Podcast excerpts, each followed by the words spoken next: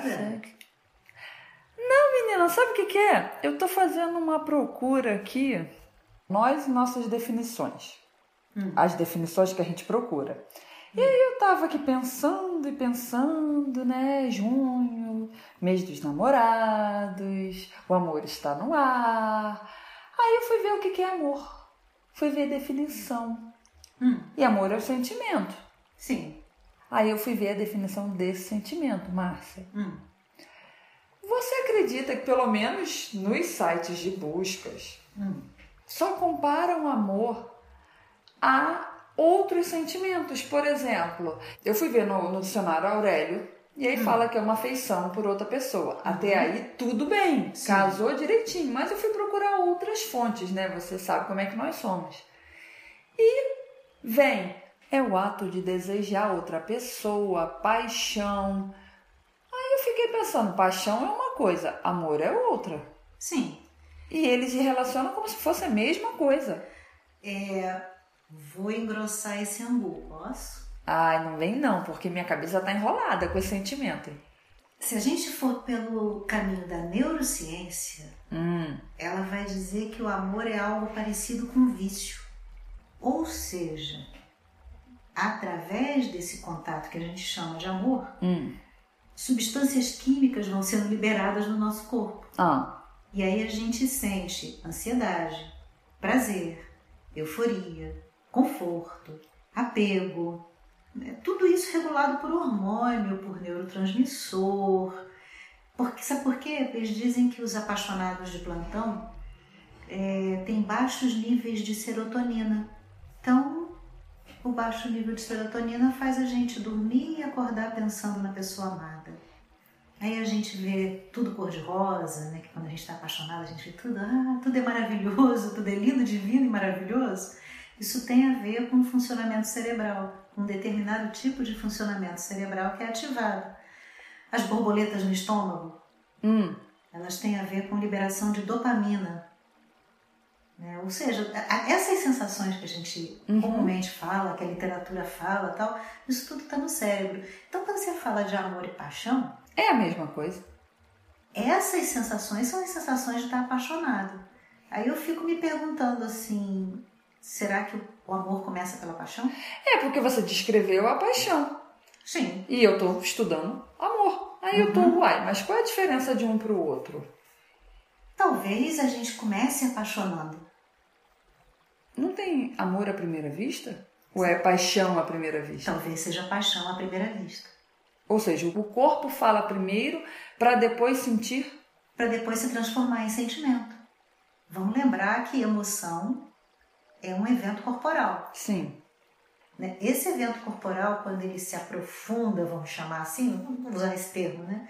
ele se torna um sentimento, uma coisa mais estável, não é aquela explosão. Eu até entendo que aqueles casais que estão completando bodas aí de ouro, por exemplo, ali tem amor, porque já abrandou todos esses sentimentos e ficou a amizade, e ali tem um amor. Eles podem até não achar que é amor, é, falam que é o respeito, é a companhia, tá um já acostumado com o outro, mas se não tivesse amor não ia ter aquele, aquela convivência. Você está falando um negócio, vou voltar para a neurociência, Sim. tá? Isso que você está falando é perfeito.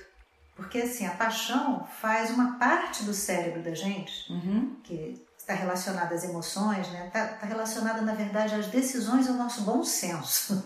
É.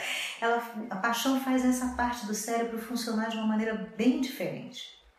Então, essa paixão, ou esse amor apaixonado, Uhum. faz as nossas emoções se alterarem, faz a nossa atenção se alterar, porque a nossa forma de pensar fica modificada. Por outro lado, Hum. depois que passam esses primeiros momentos assim de Euforia. essa doideira, né, que é a paixão, que é delicioso de sentir, Uhum. mas que é, né, vai lá em cima e despenca com a mesma rapidez. Uhum. Aqueles casais que já estão juntos há muito, muito, muito tempo, o que, que acontece? Eles voltam a produzir serotonina. Olha que interessante. Estabelecem um com o outro uma espécie de regulação. A companhia de um estimula a serotonina do outro. Exatamente. E isso traz uma coisa chamada sensação de confiança. Hum. É, e é bem legal, né? Então, tem uma outra área especial do cérebro que vai sendo ativada e que produz o tal do hormônio do amor, que é a ocitocina, que é o mesmo hormônio do chocolate. Do chocolate e é o mesmo hormônio que é produzido no corpo da mãe quando está amamentando, amamentando. Isso. E aí quando o bebê nasce, ela fica cheia de ocitocina. Quando ela amamenta, ela fica cheia de ocitocina. E o que que acontece? Estabelece-se um vínculo. Isso. O que que está pensando aí, menina? O que que você fez esse bico aí para pensar? Quer dizer que adolescente então não tem amor? Adolescente então se apaixona, né? Vive na paixão, né? Sim, precisa disso. O cérebro está fervendo. Ou seja, no fundo, no fundo, a gente falando de amor ou de paixão, a gente está falando de uma coisa chamada vínculo e relacionamento. E a gente tem inúmeros tipos de relacionamento pela vida fora. Sim. A gente ama todos eles? Não, mas é aí agora você falou os paradigmas, né? Pelo menos aqui no Brasil ou as pessoas que eu conheço, quando se fala em relacionamento, pensa logo em quê? Em casais apaixonados que têm relação sexual. Ponto. Não tem relacionamento amigo, amiga, amigo e amigo, chefe e funcionário, irmãos, relacionamento de vizinhos. Uhum. São, é um, um ser se relacionando com outro ser. Amplamente eu vejo dessa forma. Sim. A gente pode falar dos relacionamentos afetivo-amorosos, né? relacionamentos puramente ligados ao sexo, Sim. talvez, e relacionamentos afetivos em geral. E aí o, o relacionamento de amor, né? Que todo mundo compara ah, amor, aí para resumir, o amor, amor de mãe. Uhum. Que é aquele amor com renúncia. Só que a gente vê que tem muito relacionamento mãe e filho que é pesado. Aí eu vou entrar numa outra seara. Assim, a gente idealiza muita coisa. A gente projeta muita ideia, né? Como você falou, muito paradigma que a gente tem do que deveria ser ou do que a gente imagina que deveria ser. A gente projeta nos relacionamentos. O que que, né? Que história é essa de amor maternal? Ou amor incondicional, né? Vamos pegar então a referência que eu acho que quando falam de amor materno, amor de mãe, Maria. Sim. tá? Então eles vão logo pela santa que ficou referência. É, tá? essa imagem da mulher, vamos dizer, uma imagem mais transcendente da mulher, Mas né? aí se a gente for olhar para um, um, um, prisma mais, mais humano, tem mãe que não gosta do filho. Tem. Tem filho que não gosta da mãe. Tem. Tem mãe que prefere o, o sobrinho ou o filho de um amigo do que o próprio filho. Tem. A gente não pode negar que existe uma coisa chamada afinidade, que Exatamente. também é gerenciada pelos nossos hormônios e neurotransmissores. A gente se sente mais afim àqueles que de alguma maneira a gente é, reconhece que falam uma língua parecida com a nossa, Sim. se expressa de uma maneira parecida. Né? A coisa mais complicada que tem é, por exemplo, você se relacionar com um filho que é completamente diferente de você. Você gosta de sol, ele gosta de chuva. Você se alegra com a claridade, ele precisa. Aí eu volto para a questão que você trouxe agora. Por que, que um casalzinho de namorado apaixonados, eu gosto de preto, você gosta de branco, os opostos se atraem? É romântico. É romântico porque a gente tem. E aí eu vou voltar para neurociência, vou voltar para uma coisa muito básica. A gente precisa perpetuar a espécie. Então vamos transar logo e faz o filho e acabou e eu te amo. É, a gente precisa perpetuar a espécie e a gente tem mecanismos para isso. E aí você é meu filho, eu tenho que te aceitar. E aí a gente também é um ser cultural. Né? Se a gente olhar na natureza, todas as mães Uhum. das, das espécies animais, elas têm os seus filhos, elas cuidam dos seus filhotes e rapidamente Soltam eles pro mundo. soltam para o mundo. E aí há uma diferença entre soltar pro mundo e se livrar dos filhos. Só que os humanos precisam de mais tempo do que os filhotes dos outros animais. Né? O Uhum. filhote humano precisa de bem mais tempo para ser capaz de se gerenciar. Só que a gente estende isso. Tá, Márcia, mas aí vamos voltar na palavra amor. Para mim, amor, tudo bem, vamos comparar com amor de mãe. Mas como eu gosto de comparar tudo à natureza, porque nós somos parte da natureza, tem que ser uma coisa leve, natural, saudável. Olha só, uma tempestade que arranca todas as árvores Também é é natural. natural. eu então a concordo. gente tem que ter muito cuidado com essa percepção. Então eu vou falar de duas percepções para você entender agora a minha naturalidade. Eu não tô falando de paixão, eu tô falando de amor. Mas será que o Eu amor tô falando é... da brisa suave. Mas não tem só a brisa suave, tem um furacão também. Tudo bem, o amor ele pode pegar fogo. Entendeu? Ele vai lá, começou num beijo, daqui a pouco uriçou todas as nossas inas e nossos hormônios, e a gente partiu para outro sentimento ali que pegou fogo, aqueceu a chama. Mas o amor é aquele relacionar, é o dar sem esperar nada em troca, aquela coisa que você falou mesmo da. Vou pegar você agora. Te peguei. Hum. Dar sem esperar nada em troca, quem é que faz isso? Mãe e filho. Pois é, aí comparou com mãe, mas quanta mãe joga na cara dos filhos depois? E aí não é mais amor. Pois é. Aí é uma questão. A gente fala de um amor condicional, né? E a gente espera, projeta, idealiza, imagina que o amor de mãe é incondicional. Caraca! Mas a mãe é humana. É isso que eu ia falar, um ser humano. Que vai ter afinidade maior ou menor com aquele outro ser que está ali na frente. Porque são de histórias diferentes.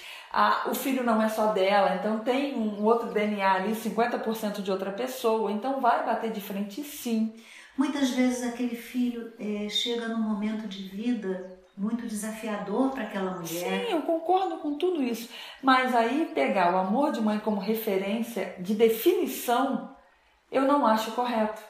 Vamos dizer que, para mais além de ser correto ou não, talvez seja uma armadilha.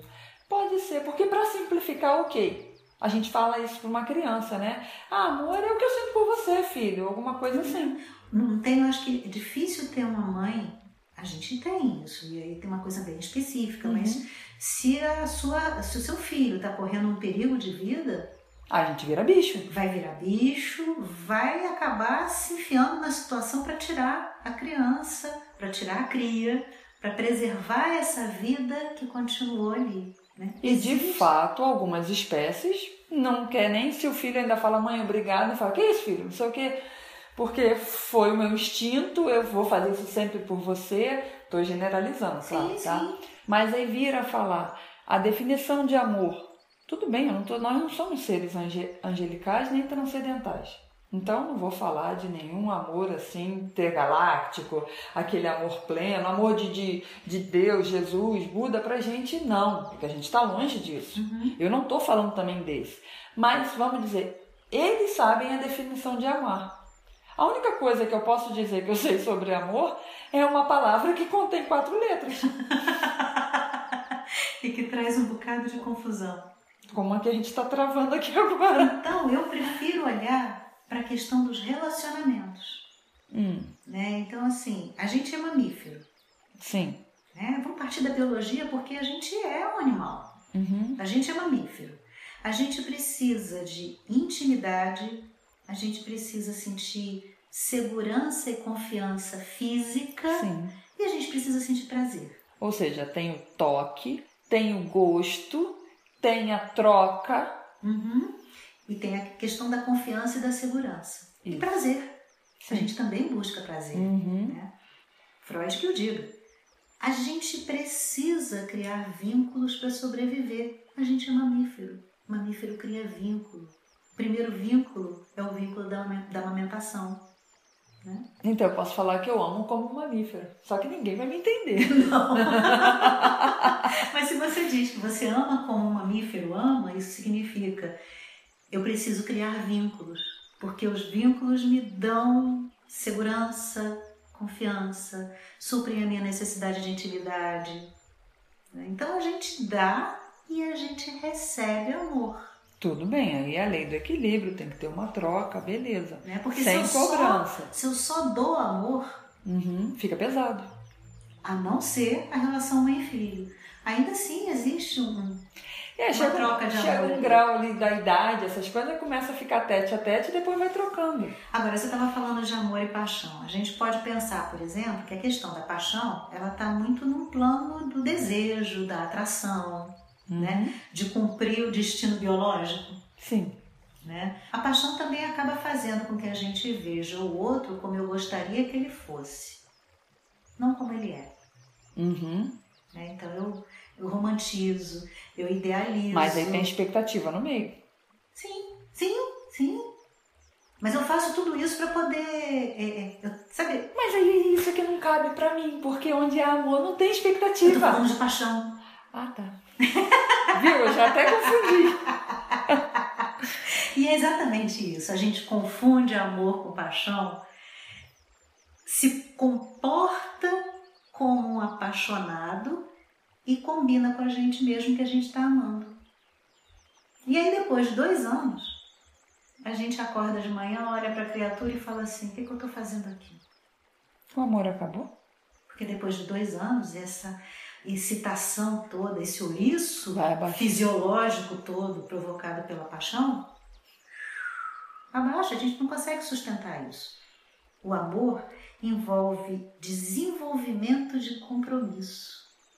Eu vou me comprometer com aquela pessoa, eu vou me entregar para aquela pessoa, seja ela quem for, que tenha chulé, que ronque, que acorde com os cabelos desgrenhados, que chuque o dente depois do almoço, que faça coisas que eu detesto em qualquer outra pessoa, mas naquela pessoa eu vou olhar, vou botar a mão na cabeça e falar, ai meu Deus, É gente.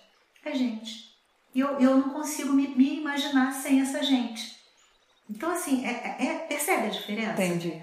A gente bota no pacote do amor muita coisa que é da paixão, para poder sustentar a relação. Mas você tá vendo? Você agora veio pro que eu falei. Mas aceita. Sim. E aí a gente, falei da coisa da entrega, né? Do compromisso da entrega. E aí quando a gente vive essa possibilidade de se entregar, Uhum. a gente como é, aquele outro que é como é, Uhum. Eu amo de uma forma generosa, Aí é mais puro, é mais genuíno. né? Porque assim, Eu acho. eu vou amar os fatos e a vida como são. Como é? né? Fulano envelheceu, criou barriga, celulite, caiu o cabelo, tá com Criou cabelo ruga. branco, deu ruga, mas continua sendo fulano.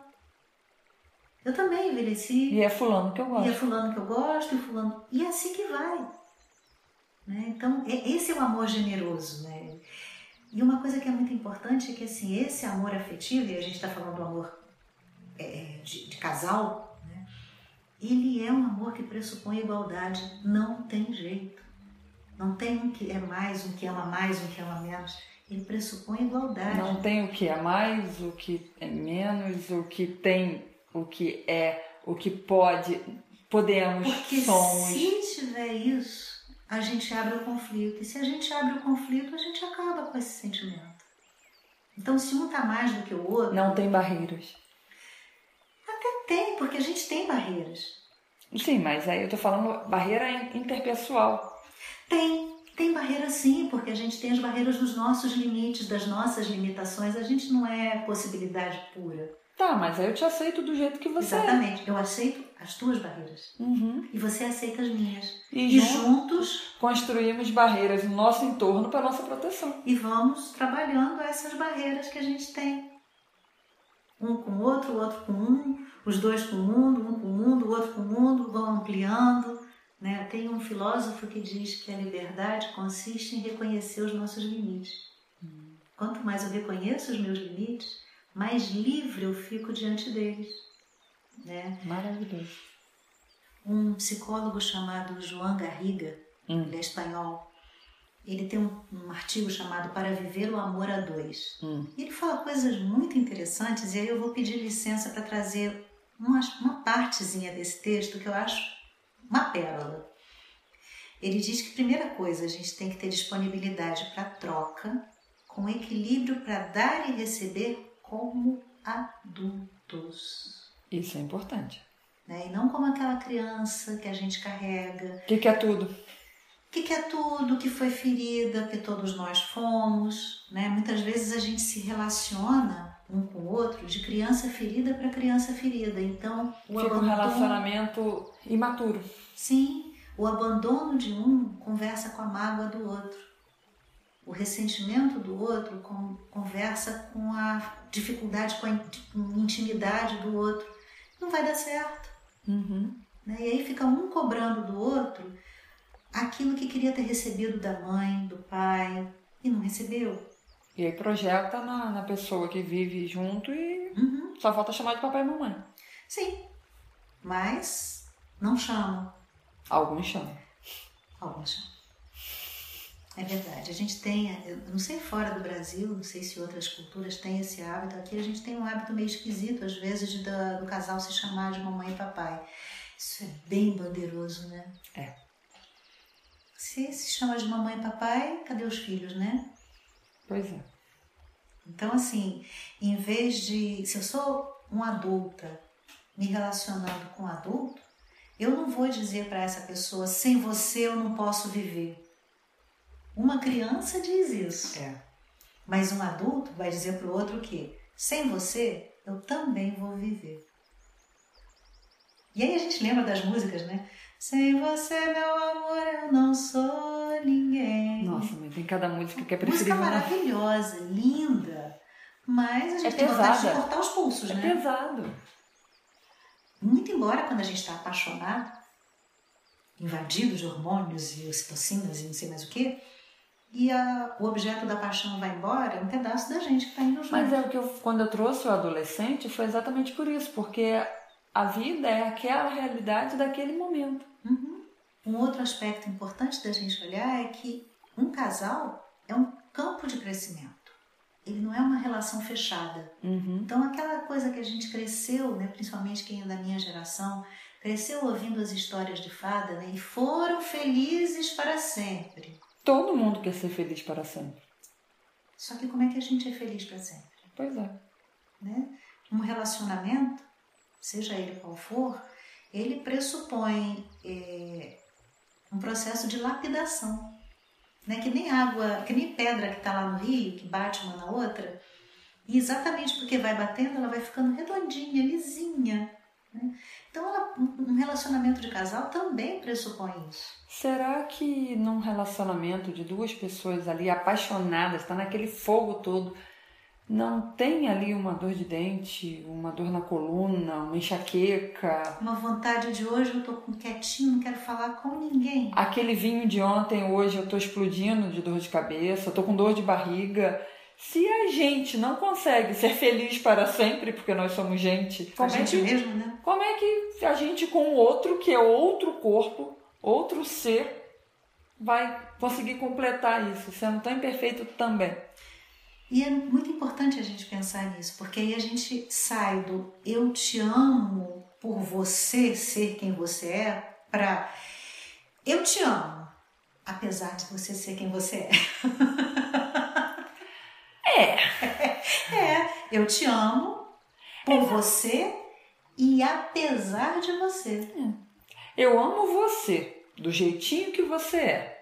Você acha mais carinhoso, não é romântico. Sim. Mas, de fato, se você for olhar é, nu e cru, é exatamente isso mesmo.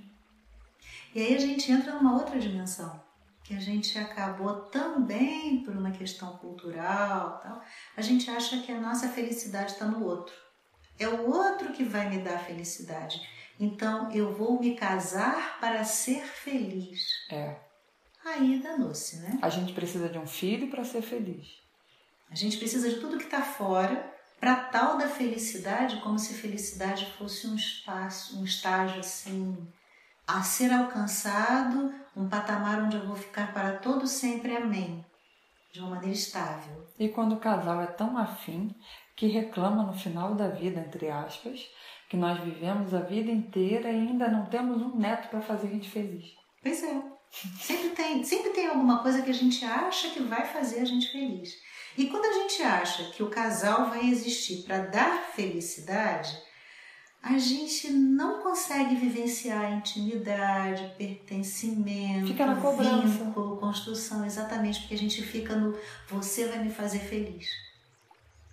E aí falando, olhando por esse aspecto, eu até consigo entender um pouco dessas pessoas que ficam tão incomodadas com as opções dos outros. Sim.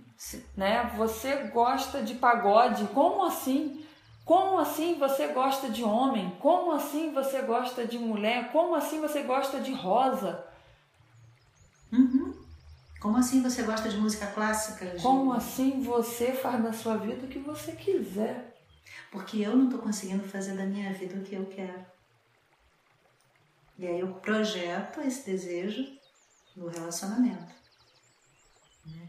A psicanálise diz que a gente ama no outro a gente mesmo. A gente mesmo projetado no outro.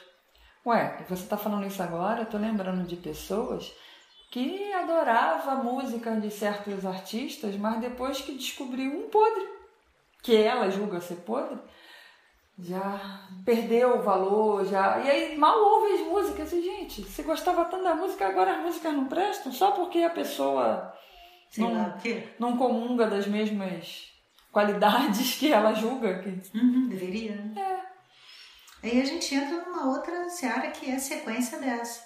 Se eu quero uma parceria madura, né, que eu possa crescer com ela e que cresça comigo, eu preciso me preparar, eu preciso me trabalhar, eu preciso me burilar e cuidar de mim para poder estar tá melhor. Né? Não é só o outro. Então, eu quero um casal. Hum. Acho que melhor do que isso, a gente às vezes quer, fala, né? Ah, eu quero namorar, eu quero um namoro, eu quero um relacionamento que, que dê certo.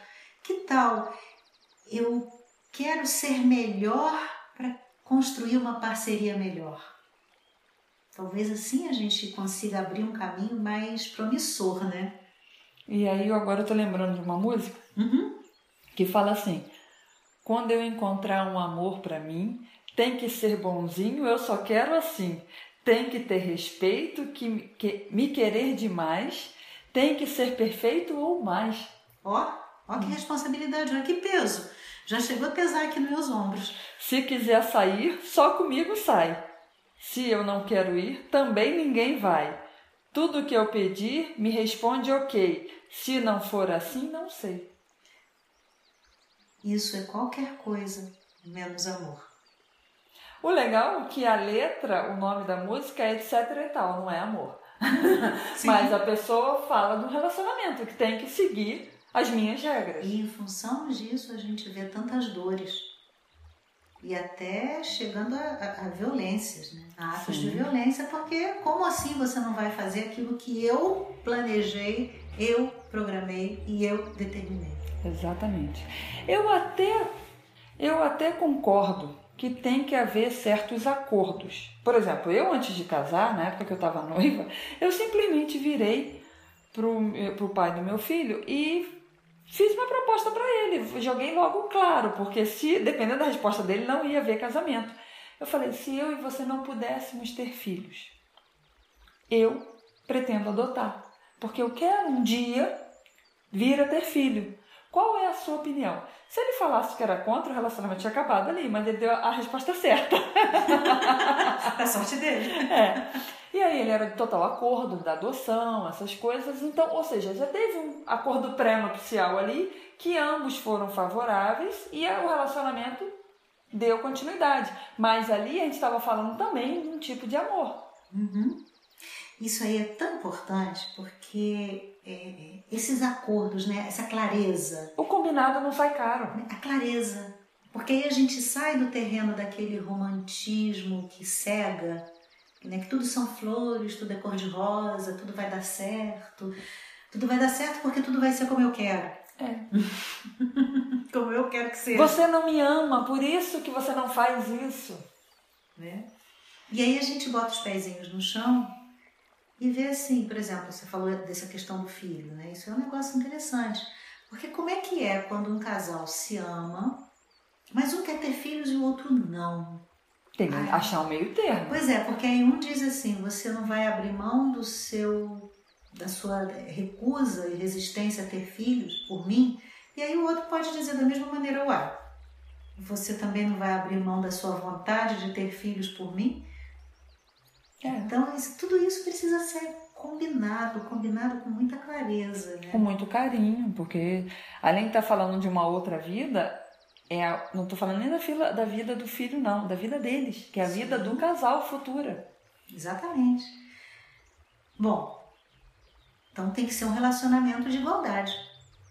Tem uma troca equilibrada, uma troca justa. Para ter equilíbrio. Que não gere em ninguém uma sensação de dívida, do, do tipo, um tá amando mais do que o outro, um tá se doando mais do que o outro, um tá mais presente do que o outro. Então eu não estou sendo muito exigente quando eu quero encontrar uma definição para amor de uma maneira leve.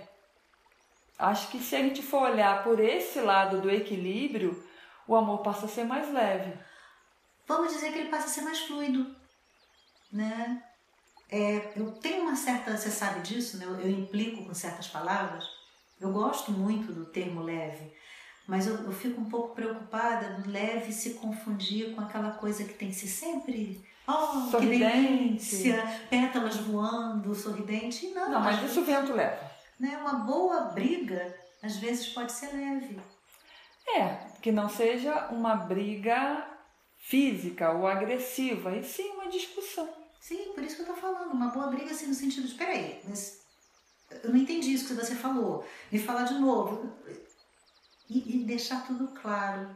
Né? A gente vai sentir uma dor, vai sentir um incômodo e a gente precisa aprender a lidar com isso.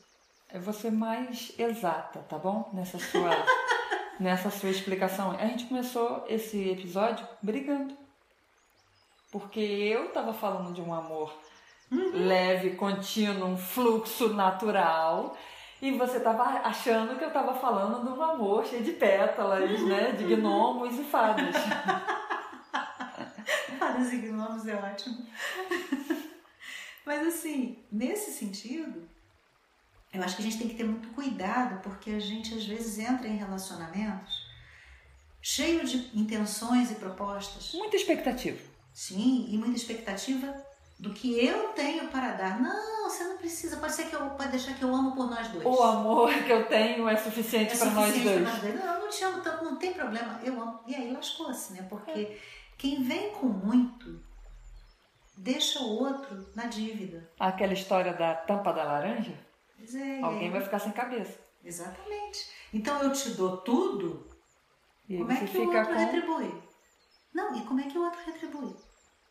Uma dívida eterna. Que, é, que prende, né? Que aprisiona. É igual aquele, aquele termo gratidão eterna. Eu não gosto disso. É, porque é uma prisão, né? Uhum. Soa a prisão. Né? Então a troca ela é muito benéfica. Eu, eu, vou te dar na medida daquilo que você pode me retribuir. Eu tenho condição de te dar uma Ferrari, mas você pode me retribuir com uma passagem de ônibus. Beleza, vamos andar de ônibus. Ah, bom, gente, chama de pontura. Vamos andar de ônibus. Por quê? Porque é uma coisa que está justa para nós dois. Exatamente. E aí ninguém fica incomodado. Incomodado. Porque assim, se alguém me pede tudo, né? Se alguém pede tudo de mim, eu quero tudo. Você tem que me dar tudo. Eu preciso suspeitar que essa criança, pessoa é uma criança. Quem é que pede tudo? Uma criança pidona. E manhosa. E mimada. Ou uma criança muito pequena. Que precisa de tudo. Aquela criança que depende, né? É, que precisa de tudo. E se é uma criança, não é um adulto, não vai apreciar nada que receber. Porque tem uma, um registro e uma marca interna de insatisfação nada que receba vai ser suficiente. E o que a criança fala depois que ganha alguma coisa? Quero mais. Quero mais. então, em vez de eu quero tudo. De novo! De novo! Mais. Pois é. Então, em vez de eu quero tudo, eu quero aquilo que eu possa compensar para manter a nossa dignidade, a minha dignidade, a dignidade desse relacionamento. E aí, se você tem uma maturidade, que aí isso já é sua característica pessoal e interna, você se conhece, eu posso vir com aquele olhar de gatinho de bota. Vou te chamar de insensível, porque você não está cedendo ao meu olhar. Pidão. e é isso mesmo. Você está falando uma coisa que é extremamente importante. A gente está vendo hoje em dia um aumento não só de casos, mas também da consciência a respeito deles. Isso. Que é o caso em que os relacionamentos são baseados muito em pessoas que vêm e que chegam chegando com aquele monte de propostas, com aquele amor enorme que envolve, que vem igual um pavão. que vem igual um polvo, né? Cheio de braços. E no fundo, no fundo, querem o quê? Sugar. Aprisionar o outro emocionalmente. E aí fica aquelas, aqueles relacionamentos abusivos, né? Sim, é, a raiz deles talvez esteja por aqui, talvez, né? Por essa falta desse equilíbrio, por essa postura da criança que quer mais e mais e mais e mais e mais e não se satisfaz e quando não recebe aquilo que quer, do jeito que quer, na hora que quer, entra na fúria, que também é próprio da criança muito pequena. Uhum. Então a gente tem que ter uma, uma, clareza muito grande, né? Não tem isso de alguém dar tudo pra gente. Isso não existe. E você tá falando isso agora, eu tô me reportando também algumas famílias que a gente encontra que criança não tem paciência com criança. Uhum. Então, o filho enche o saco. Não, não tem tempo pro filho. Sim, uma criança não pode ter paciência com outra, você tá certíssimo. Tudo que é muito intenso, tudo que é muito emocional, todo relacionamento muito passional, ele é muito desvitalizante. Uhum. E ele leva a gente exatamente é, para essa criança ferida. Ele é uma expressão dessa criança ferida que a gente carrega. E aí não tem harmonia, não tem fluidez, não tem leveza, não tem como ter. Né? Tudo é muito pesado, tudo é muito intenso, tudo é muito denso. Então você há de concordar comigo que amar tem que ser leve. amar tem que ser maduro. Preciso. Por quê? Porque vai doer em algum momento. Como eu ia falar como uma mãe, mas como um pai ou uma mãe que tem o pulso firme, mas amoroso, carinhoso. E aí saindo do relacionamento né, pai-mãe, pai-mãe-filho, indo para o relacionamento de dois adultos, assim, a gente tem que ter a clareza de que vai acontecer o desafio, a dificuldade, a discordância, vai ter o momento que vai arranhar, que vai doer, que vai sangrar, vai, vai ter sim, e precisa ter.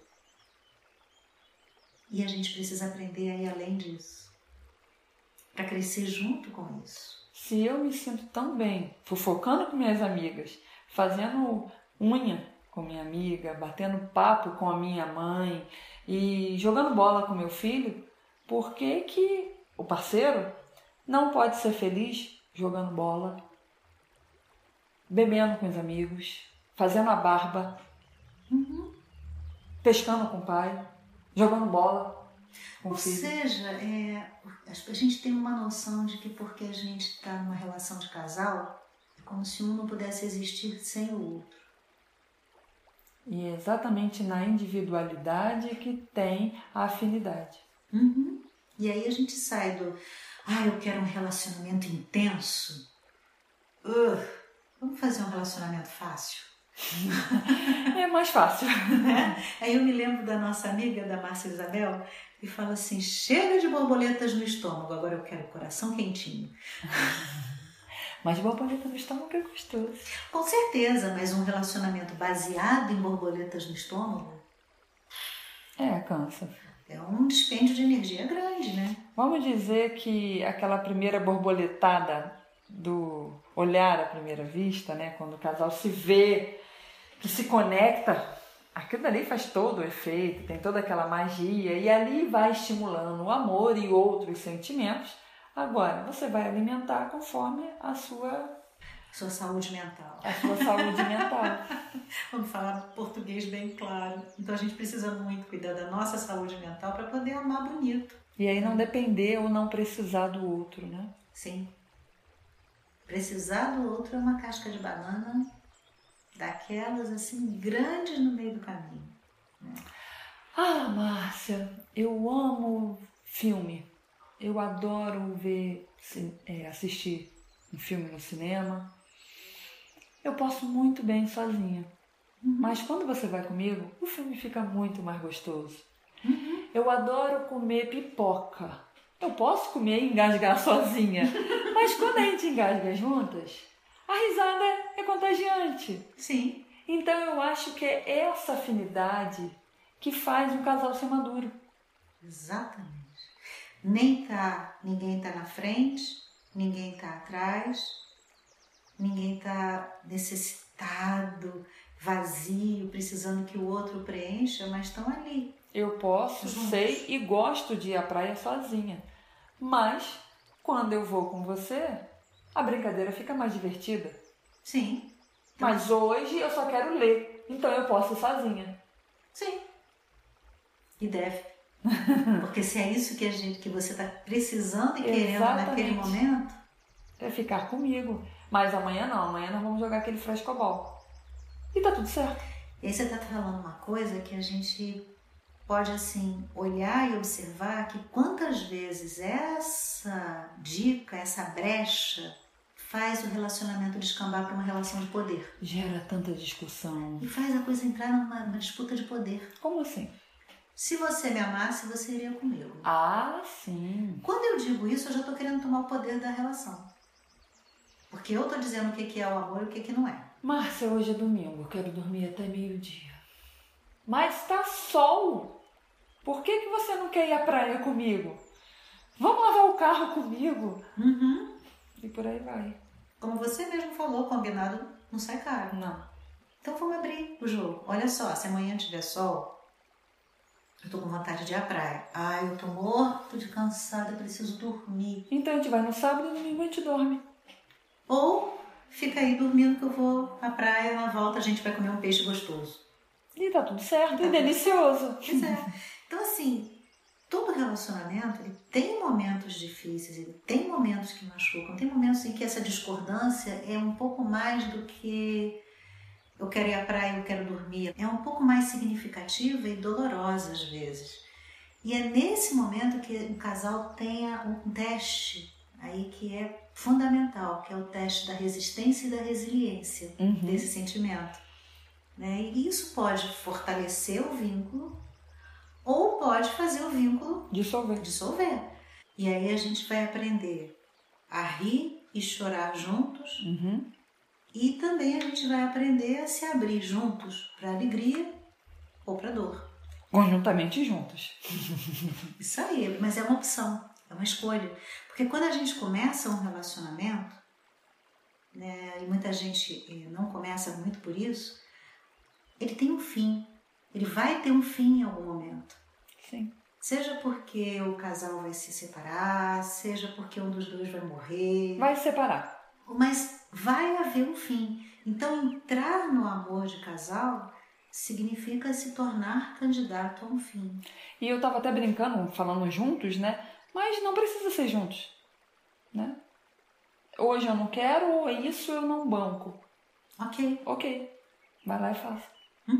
Mesmo que isso signifique que o casal, mesmo que isso signifique que o casal acabe tomando caminhos cada vez mais diversos até que realmente não dê mais para continuar junto. Márcia, se alguém me falasse que eu, do jeito que eu era como engenheira, exata do jeito que eu, que eu era, que eu ia ser tão assim diluente num, num papo, numa irreverência e num estudo com uma psicóloga, falar, tu tá maluco, né?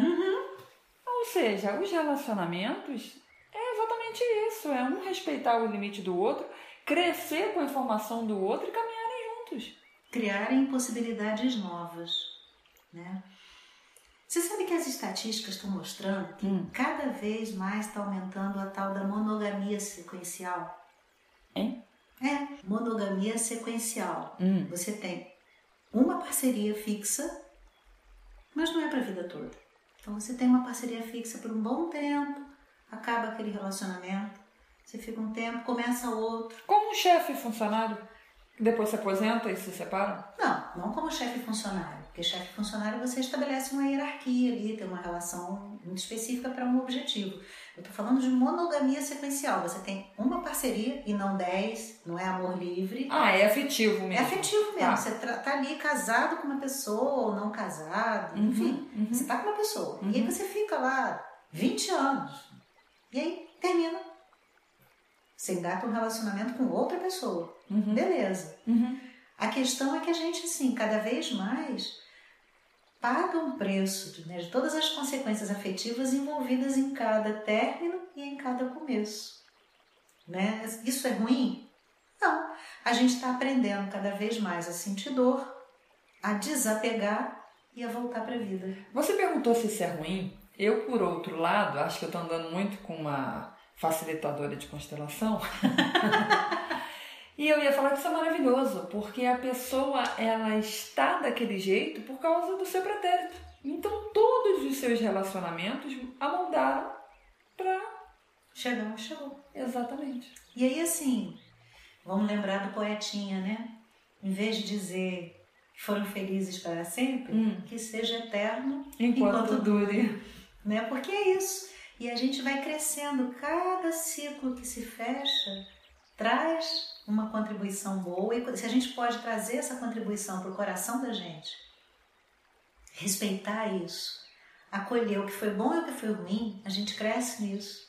E a gente está mais pronto para um outro relacionamento, em que a gente vai levar tudo que a gente aprendeu, vai levar tudo que a gente vivenciou, vai se ampliar com aquele relacionamento e vai seguir adiante.